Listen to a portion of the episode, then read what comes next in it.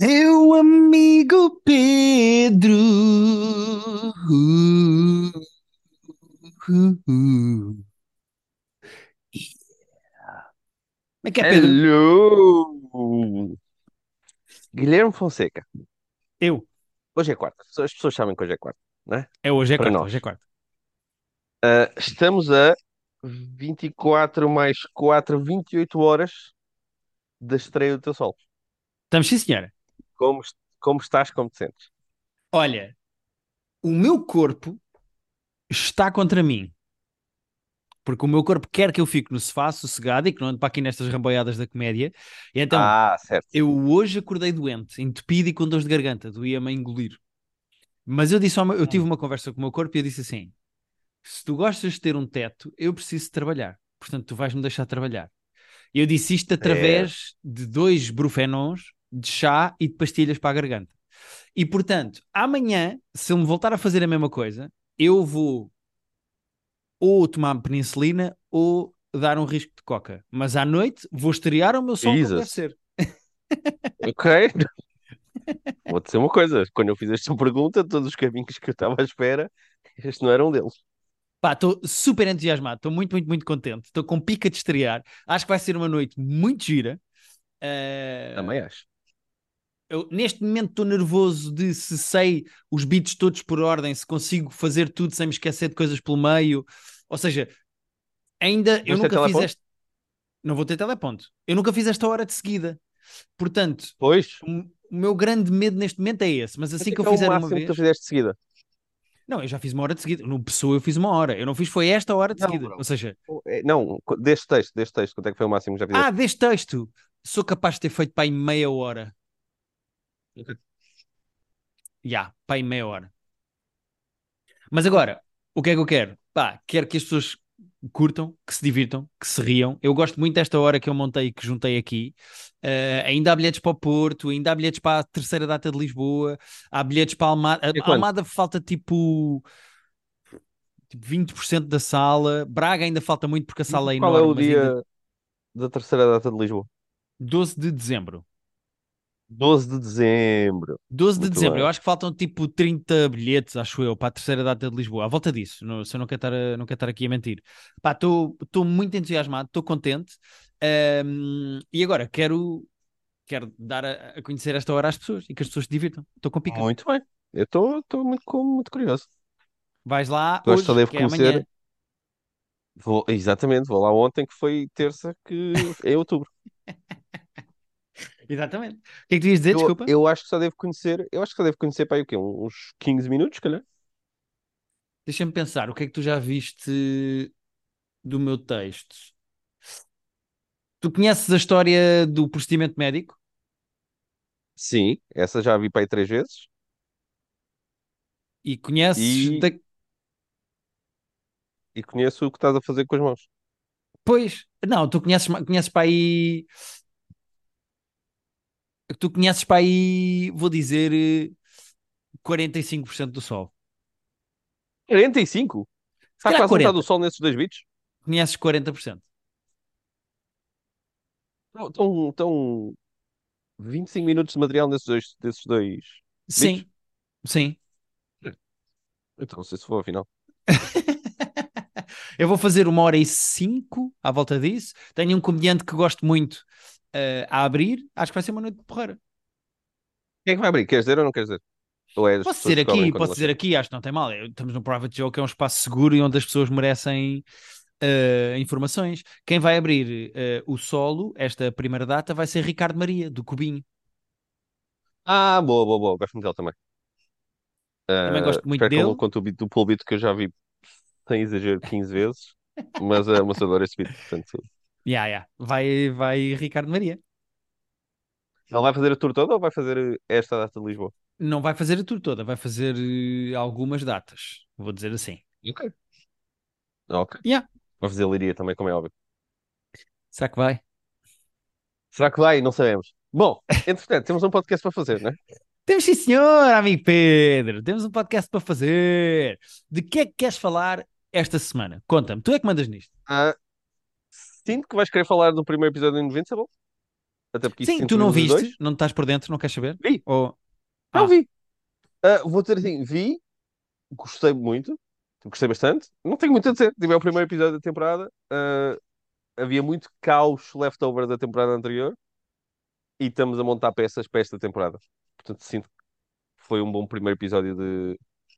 Yeah. Eu fiquei a entusiasmado com o regresso de Invincible. Nós vimos a primeira temporada na Amazon Prime, a segunda também estreou na Amazon Prime, mas eu tenho que confessar. Primeiro é para que- aí de 97 ou 98, não é? sei que foi há da tempo. Eu sei que aquilo estava a dar recap e eu tipo, quem é que são vocês mesmo? Ok, tu és. Pá, yeah, era isso que eu ia dizer. Esta, a, a série estreou para aí há dois anos e eu tive que É, ir 21. ver recaps no YouTube. Olha, vi o do Screen Crush, que é uma página que eu gosto. Tive que ir ver um recap da primeira temporada para aí em 20 minutos para estar 100% inteirado. Mas vi, voltou tudo, estou por dentro, vi o primeiro episódio. Epá, e eu concordo contigo, eu gostei muito do primeiro episódio. Eu acho que claramente esta segunda temporada vai ser mais dark e não necessariamente na violência ou nos temas, mas no lado emocional do Sim, gajo. isso Já estava pesado, não é? Sim, sim, mas mais no lado emocional do gajo ter-se confrontar com ter um pai abusivo, ele não se querer transformar no pai, a relação toda do gajo com o pai, eu acho que isso, mesmo a mulher que claramente está a ficar alcoólica e depressiva por causa do marido, etc, etc, eu acho que a mulher, que neste caso estou a falar da mãe, eh, gosto muito do momento em que o gajo diz a chorar I'm not my dad, o gajo não quer ser o pai, e o facto dos outros desconfiarem dele por ele ser pai de quem é, filho de quem é, eu, eu gosto muito desse lado de. É uma série inteiramente sobre daddy issues e sobre teres um pai abusivo. E eu acho isso fixe. Acho isso fixe. Estou por dentro. Estou por dentro. Ahm, o que é que eu acho? Eu gostei do episódio. Quando se percebe que esta temporada vai ter multiverso, eu pensei, pronto, mais um com multiverso. Vamos Yeah. embora. Yeah. E aliás, eu não vou falar, de- não vou falar muito sobre isso, mas até vi ontem o, o, o special do, do South Park que eles lançaram agora, que eles agora acho que já não fazem episódios, já não têm temporadas, fazem tipo episódios e eventos. Ok. Ah, e o episódio é todo sobre uma cena que eles chamam o Panderverse, ah, que é um multiverso em que, em que a Disney está a tentar substituir todas as personagens por, eh, por pessoas de, que- de, de minorias. Então o Cartman de repente é uma mulher negra. O episódio é muito engraçado, mas eles passam o episódio todo a dizer: pá, isto do multiverso é uma chatice, é só uma desculpa para, para fazer eh, lazy writing. Ah, tudo é possível nos multiversos, já ninguém tem paciência para isso. E eu, quando vi aqueles portais a aparecer no Invincible, fiquei: oh não, queres ver que também vamos ter aqui multiversos? Yeah. E sabes o que é que é ainda mais giro? É que este novo super vilão do Invincible, eh, Eu gostei muito desta origin story dele, mas aquilo, Pedro, foi. aquilo é o Kang. Ok. Sim, de facto. aquilo é o Kang, ou seja, n- não é, acho eu, surpresa nenhuma que o Invincible vai buscar coisas aos, aos outros super-heróis. Tem montes de paralelos. Yeah. É pá, imensos mesmo. Mas, eh, até porque o próprio Omni-Man é claramente o super-homem. Mas aquela personagem, é pá, se aquilo não é um decalque do Kang, então é o quê? Estás a ver? Tipo, aquilo é claramente o Kang. Ahm, eu confesso que estou um bocadinho cansado do multiverso, mas gosto muito do Invincible e estou dentro de- desta narrativa, desta Sim, história. é isso. Eu vou, vou- estou a dar o benefício da dúvida, porque eu também Yeah. estou contigo nisso de já ninguém, já não há muito culpa para multiversos e para Yeah, universos yeah, yeah. paralelos Yeah, e para yeah, yeah. dimensões. Yeah, yeah, yeah, yeah, yeah. Até porque agora quer dizer que há vários Omni-Mans, há vários Invincibles, Yeah. ou seja, yeah, chegámos outra vez a este ponto em que de repente podem morrer e não ser o original e ser trocado Pois é por isso. outro. E... O que nos irrita, e o, o que eles estavam a dizer no South Park sobre ser eh, lazy writing, é que é isso, é que torna tudo possível e, portanto, as coisas têm muito menos consequência quando há substitutos e alternativas e realidades paralelas e podes andar para a frente, podes andar para trás. As coisas têm muito menos consequência assim. Yeah, 100%. Muito giro, muito divertido, gosto de Invincible, portanto acredito que vai ser bem feito, mas eh, pronto. Ah, e, e queria fazer aqui uma coisa gira que é, eh, estamos a fazer recap do primeiro episódio de Invincible, eu queria arriscar uma previsão do que é que acontece no fim. Chuta.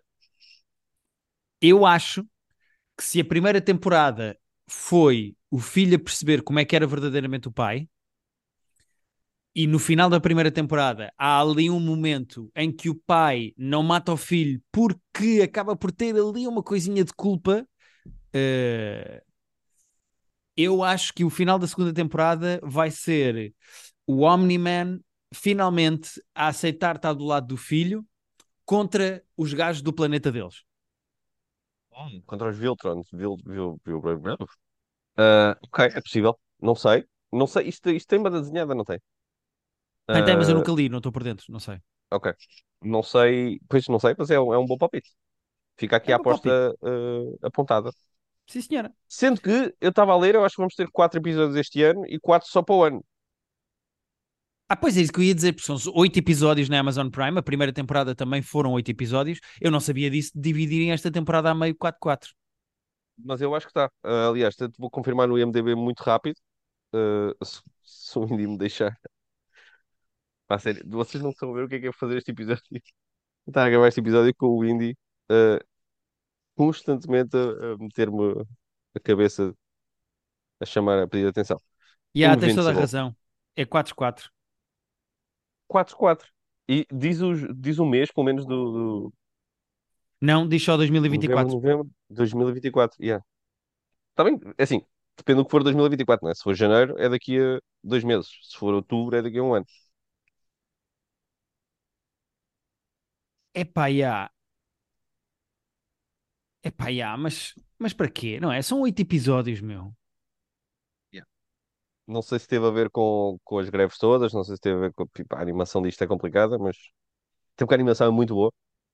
Uh, mas yeah. Mas repara, a outra, a outra temporada é de abril de 2021. E dois anos e meio depois eles só fizeram quatro episódios. Pois, não sei o que te diga, mas é o que temos. Ok. Pronto. Eh, não há muito mais a dizer sobre isto. Há de haver depois em 2024, quando resolverem acabar a temporada, nós voltamos aqui a este tema, né? Exato. Sem não houver podcast, né? sem não houver planeta, sem não houver. Pronto, mas Sim, partida. há essas nuances todas, mas pronto. Mais coisas, Pedro. O que é que queres falar mais? Olha, Guilherme, vi uma coisa que saiu ontem na Netflix, ontem terça. Uh, te vai interessar, não sei se tiveste a oportunidade de ver tipo hoje de manhã, se não, não. Não, não, não, Uh, não. Eu chamado estou 100% Impro- focado no solo. Vou-te confessar que sei o que é que é, porque é de Met Stand-Up e eu queria ver, mas estou 100% focado no solo, Exatamente. Uh, chama-se Improv 60. uh, tem um subtítulo que é tipo Still Standing, Still Kicking. É não sei se é- não é exatamente assim, mas é parecido. Uh, e é, é, é uma ideia gira. O Improv é um comedy club famosíssimo de, de LA, que entretanto já teve. É um franchise que tem, tem comedy clubs nos Estados Unidos todos. E isto é um. Basicamente é, é o espetáculo de aniversário de 60 anos do, do Improv. Então tens Ok. vários comediantes a ir fazer tipo 7 minutinhos cada um. Tipo 5, 7 minutos cada um. Uh, tens a, a Whitney Cummings, tens uh, a Fortune Feimster, tens alguns comediantes Bert Kreischer, não é? o Bert Kreischer, o Mark Norman, cada um faz tipo 7 minutinhos, uh, e intercalado com isso, é giro porque tens clipes antigos de comediantes famosos a atuarem no improv. Ah, Tipo, é um beat giro. cada um, mas tens, tens um beat do Seinfeld tipo em 89, tens um beat do Adam Sandler, tens um beat da Sarah Silverman super nova. E tens as Uh, datas então é lá? Aparece lá as datas? Aparece lá a data, aparece lá a data. ok. É quase tudo tipo, pá, quando eles começaram mais a filmar os, os clipes lá, portanto é mais final de 80, 90, 2000. Mas é visto, estás a ver tipo um beat antigo, a maior parte deles que não são beats que estão em specials uh, e que tu nunca viste, de comediantes antigos. Uh, o beat do, Adam- do Adam Sandler, por exemplo, é, é engraçado. Uh, entremeado com tipo sets curtinhos de, de outros comediantes fixos mais recentes. Portanto é uma horinha Ok. e vinte. No início tens eles a falar um bocadinho sobre a história do improv, mas assim muito curto. Uh, mas é uma hora e vinte de stand-up bem passada. Ok, Não, não chega a cansar. E está na Netflix, certo? Netflix, exatamente. Improv, uh, pá, Improv 60 eu já não. Deixa-me ver se eu tenho aqui o nome, porque eu até meti uma story ontem. Sim, é uma história em que aparece o Indy que te está a perturbar agora. O Indy que decidiu começar a vir para a minha cama agora, portanto, só para cima da cama, e estava deitado em cima dos meus pés enquanto eu via. Chama-se The Improv 60 and Still Standing. Ok. E tens Sim, mais alguma senhora. coisa? Tenho, Ou olha, gostava de falar aqui de. Gostava de falar outra coisa. Pá, que é uma coisa que me tem deixado muito contente. Estou muito feliz. Eu sabia que ia gostar, mas não estava à espera de gostar tanto. Uh, na verdade, ainda vou a meio, mas acho que já tenho tempo suficiente com o jogo para falar dele aqui. Eu queria falar do Spider-Man 2, do jogo que saiu uh, Ah, em ok. outubro para a PlayStation 5. Basicamente é uma sequela direta dos dois jogos do Spider-Man que tinham saído, tanto o Spider-Man como o Spider-Man Miles Morales. Um, Tinha jogado os dois, não é? que eu joguei os dois, fiz platina dos dois e vou fazer platina deste também, aviso já. Neste momento estou a É, pois, claro. 54% do overall progress, ou seja, estou a meio da história e do, do 100% do jogo. Platina Um, tens de ter quanto? 90? Platina é por troféus, mas sim, mas na verdade acaba por ser os 100%. Ah, ok. Yeah. Uh, epá, este é o jogo oficialmente que vendeu mais cópias mais depressa na história da PlayStation. É o, o fast selling de sempre.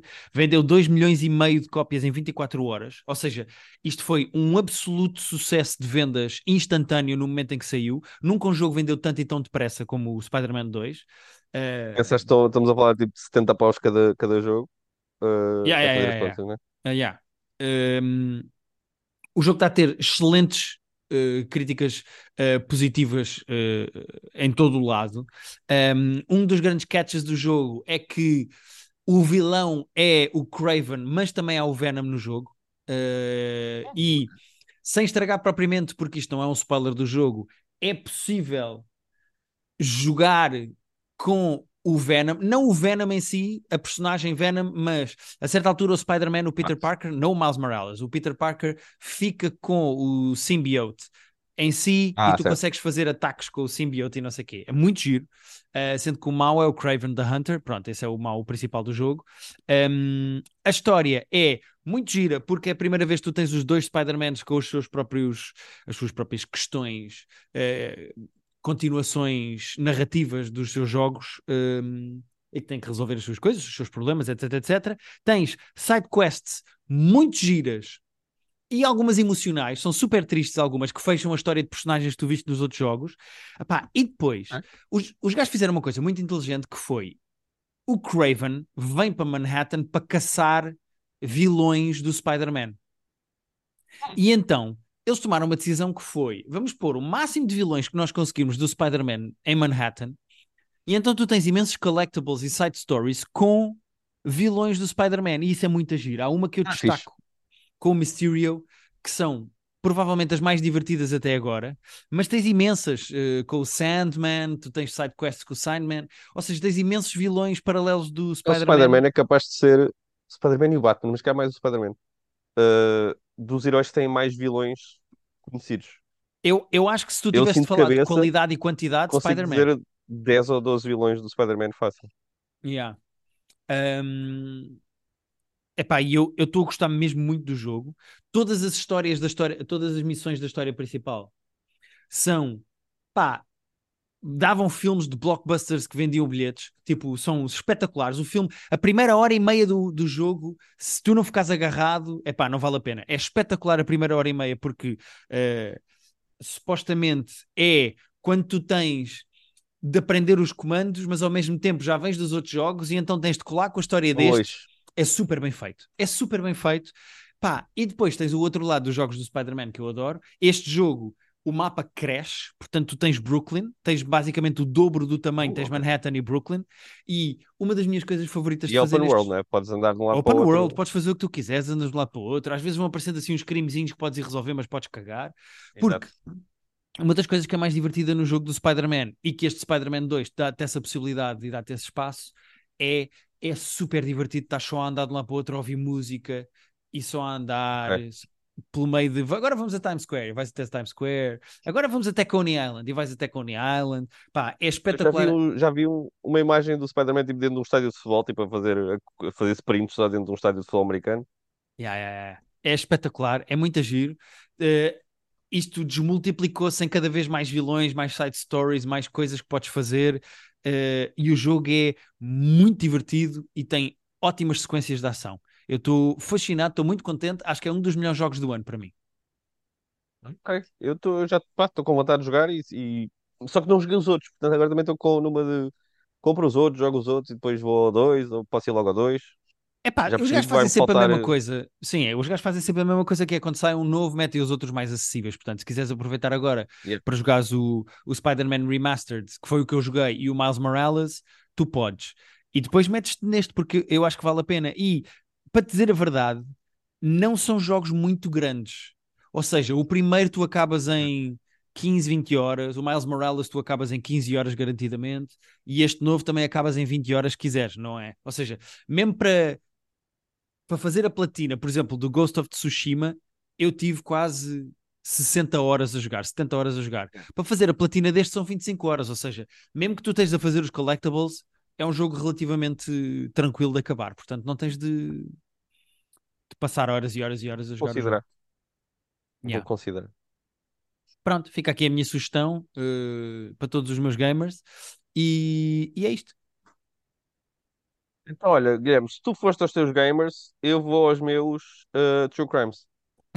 Porque eu, esta semana, vi, pá, se calhar o meu True Crime preferido do ano. Ui, conta-me tudo. Saiu na Netflix esta semana, estou aqui a ver o nome, porque é daquele... Eles têm sempre um subtítulo, né? Chama-se Till Murder Do Us Part, Soaring vs. Hasten. Então isto é o quê? Peraí, peraí, Netflix. tens de repetir isto mais devagar, desculpa. Till Murder Do Us Part.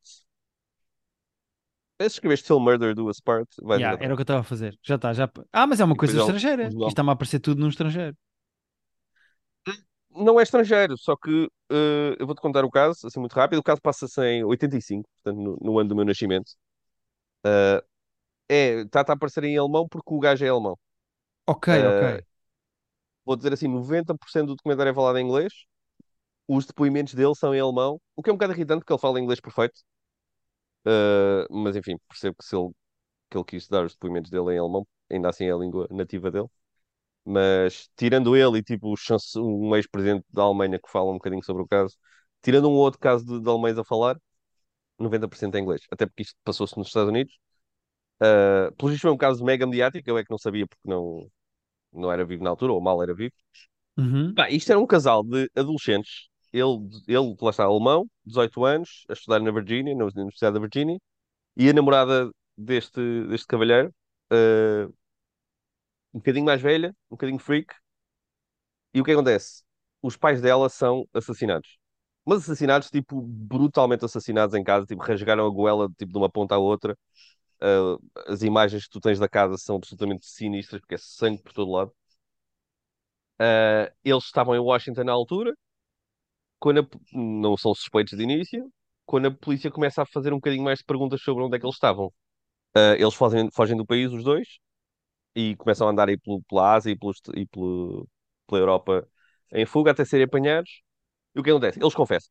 Eles mataram os pais da namorada, eles confessam que mataram, Ok. Só que depois começa a haver discrepâncias de quem é que matou. Porque eles tinham um alibi em Washington, que eles supostamente foram passar o fim de semana a Washington, têm bilhetes de cinema comprados, têm eh, cartão de crédito no hotel como alibi, porque eles pensaram nisto. Só que quando começa o caso a ser mais investigado e a ser julgado, ele diz que foi ele que estava em Washington e ela é que foi lá matar os pais. Ela diz que ela é que estava em Washington e o gajo é que foi matar os pais dela, a casa dela.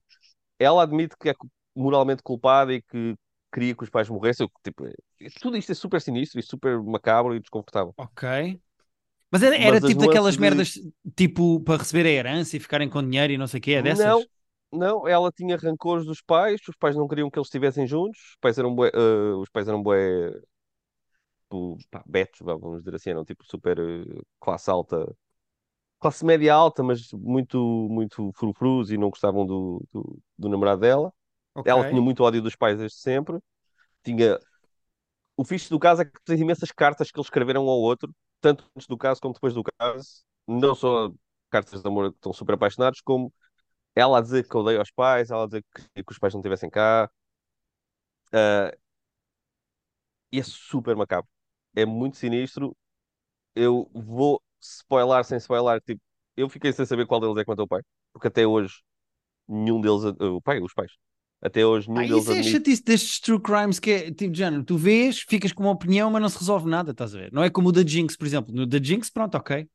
Ah, mas, mas o da Jinx, lá está. ah, isso é daqueles que foi, pá, foi sorte. Sorte? Palavra estranha para usar aqui, mas foi, foi aquele caso cinematográfico incrível em que correu tudo bem e tu soubeste exatamente o que é que aconteceu. Ah, aqui, pá, aqui não, porque nenhum deles nunca admitiu ah, ter sido eles. eles. Aliás, de início, o gajo confessou. Quando o gajo é apanhado, ele disse: Eu é que matei, o... eu é que fui lá a Washington matar. Ele é que Ok. depois mudou a versão dele e há, há provas que podem encaixar qualquer uma das, das posições. A cena é: o único problema do documentário, a parte mais, mais chata do documentário, é que ele fala muito, eh, eles têm depoimentos dele, ele sempre foi muito vocalmente ativo depois de, durante o caso todo, e ela, ela não dá, não dá depoimento. Eh, eles estão os dois vivos, eh, não vou dizer onde é que eles estão, mas estão os dois vivos, nunca mais falaram. Mas, mas então, o que é ele que valeu matarem os pais da outra?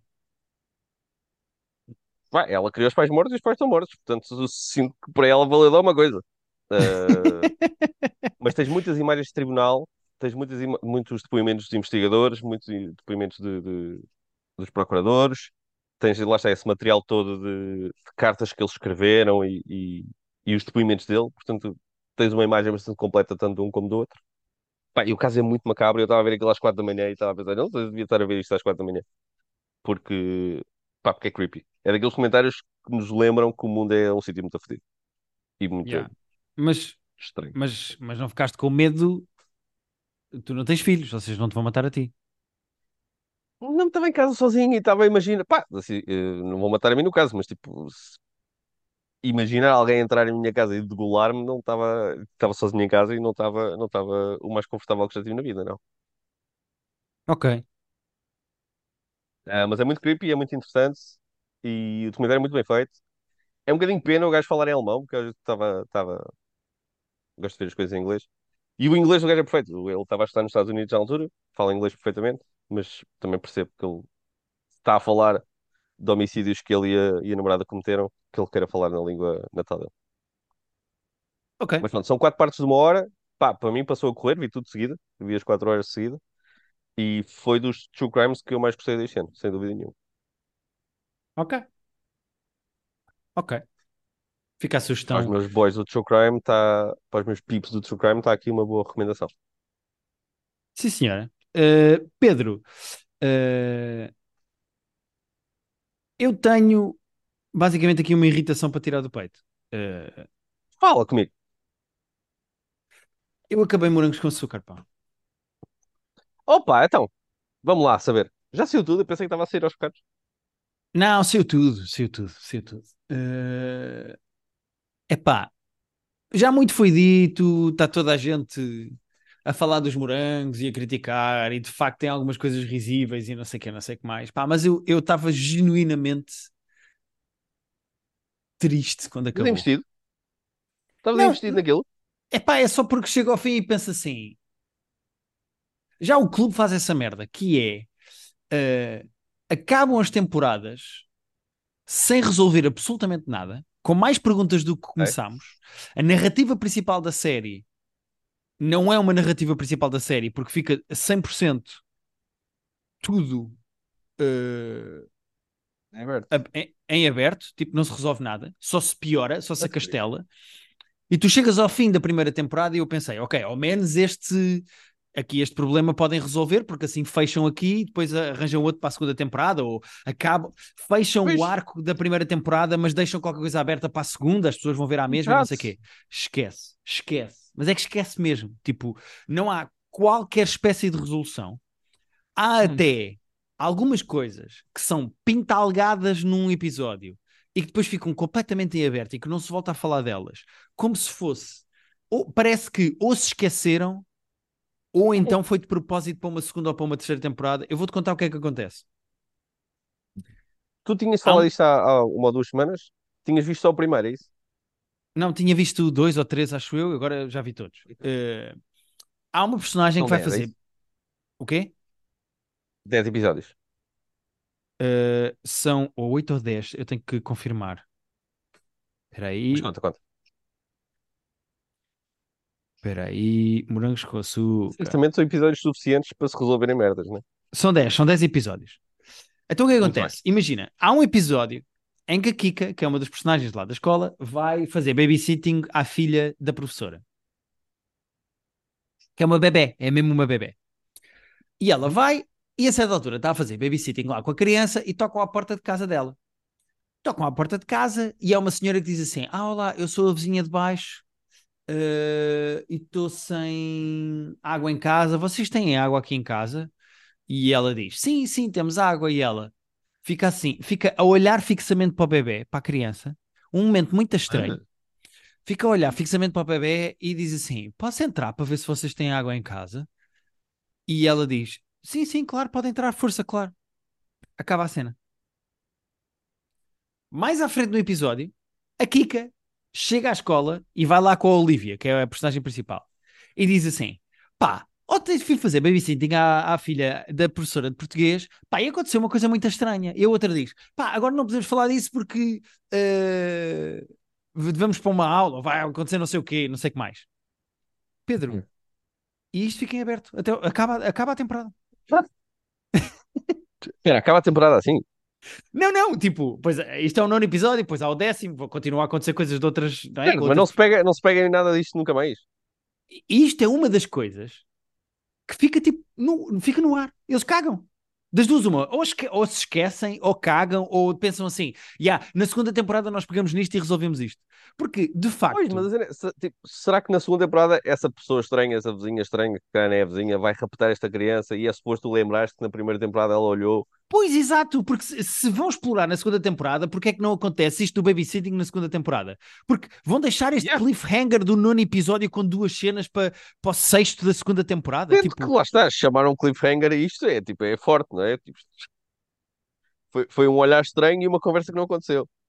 Yeah, porque de facto eu tenho visto imensos comediantes a gozarem com os morangos e a dizerem então há um torneio interturmas de paddle e nesse torneio há controle antidoping numa escola e uma delas toma esteroides como se, como se o doping fosse ajudar no paddle e vai parar ao hospital por causa disso. Pá, yeah, de facto há algumas coisas que são risivelmente estúpidas, sem dúvida ah, nenhuma. Ah, é isso, Guilherme. Eu não, não estava a par disto, mas uh, toda essa frase que tu disseste agora uh, é profundamente perturbante para já há um torneio de, de paddle interescolas e há doping.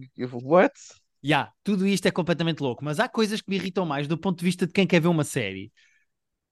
Que é, por exemplo, uma das coisas que acontece constantemente nos morangos com açúcar e que prova que isto é profundamente mal escrito é as personagens numa cena são muito amigas, depois acontece qualquer coisa que faz com que elas chateiem, elas chateiam-se, mas depois na cena seguinte elas já são amigas outra vez porque dá jeito de estarem amigas contra outra personagem. Ou seja, a flutuação ah. de quem é que se dá e quem é que não se dá é completamente cagativa e é o que dá jeito no momento. Tipo, estes gajos odeiam-se. É, é e há, é, na cena seguinte dá jeito que eles estejam juntos porque aparece aquele. Ok, mas a seguir já só odeiam outra vez. E é de género. Eu sei que os adolescentes têm flutuações de humor e que gostam muito de uma coisa e a seguir já não gostam e depois Sim, voltam a gostar. De facto, chateiam-se e deixam de se chatear. Mas Epá, é? mas isto é profundamente mal escrito. É profundamente mal escrito. É uh, assustadoramente mal escrito. Mesmo. Tipo, uh, eu vou dizer, ao contrário, da vaga toda de fundo de pessoas que andam a dizer mal dos morangos, e com razão, eu vou dizer três coisas que eu gostei. Hum, ok, boa. Pode ser? Força. Estou interessado. Eu gostei do cast.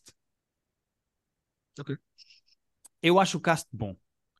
Eu gosto da maneira como foram buscar personagens antigas para colar aqui um bocadinho com a história. Acho que é usado quando lhes dá jeito. Por exemplo, o Pedro Teixeira aparece quando dá jeito e depois desaparece e depois volta a aparecer quando dá jeito, mas tudo bem, caguei. Ok, percebo. Uh, segunda coisa que eu gosto, tecnicamente isto está bem feito. Isto está bem gravado, a fotografia é boa, portanto isto tecnicamente é bom. É e vou dizer, a né? terceira, vou dizer a terceira coisa que eu gostei. A Kika, o Fred e a Olivia. Não só por causa dos atores, mas por causa das personagens. A Kika é a rapariga que supostamente é a Gossip Girl que tem o podcast e não sei o quê, que tem um problema muito grave que é ela é ao mesmo tempo narradora e personagem da série, mas como narradora sabe mais do que como personagem okay. da série, que é uma coisa que não cabe Wait, na cabeça what? de ninguém que saiba escrever como narradora, como assim? ela comenta cenas em que não está presente e tem informação que não sabe como personagem porque não estava presente. E ela é assumidamente a narradora ou é só a voz da atriz?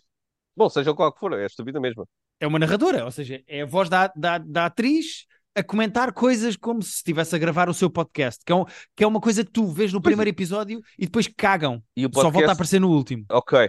O podcast é dela, as pessoas sabem que o podcast é dela? Sabem, sabem. É ela que faz o podcast e é ela que supostamente sabe sempre os segredos todos e não sei o quê. Mas pronto, a, a rapariga que faz da Olivia, que é a mesma daquela mítica cena do Papi é Flawless, que toda a gente usou na altura numa novela, eh, essa rapariga é boa.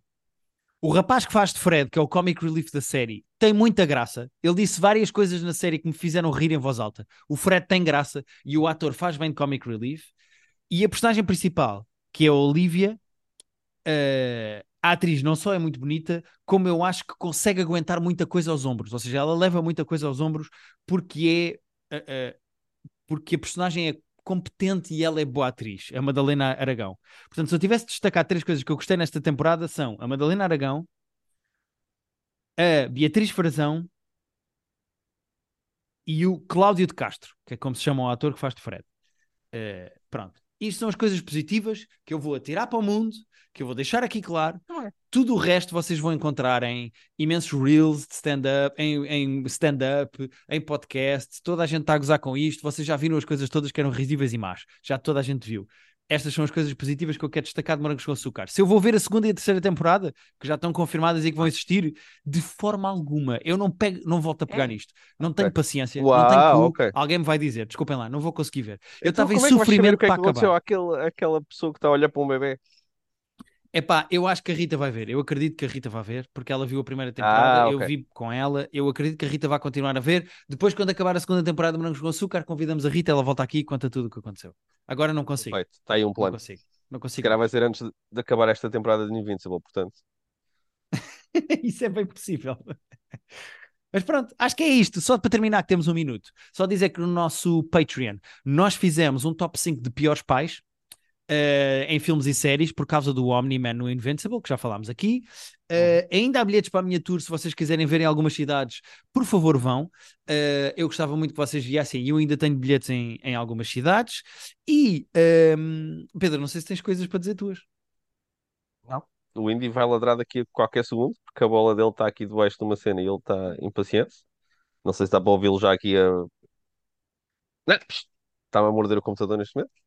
Ah, não, é isto. Ah, para a semana voltamos. Para a semana já vou ter eh, visto o teu sol. Ah, não sei se vais querer que eu fale aqui dele. Pá, por favor, comenta aqui, mas comenta como nós costumamos comentar os solos de toda a gente. Exatamente. E pronto, é isso. E vemos para a semana, não é? Sim, senhor. princípio, também não queremos estar aqui com promessas. princípio. Até para a semana, mal.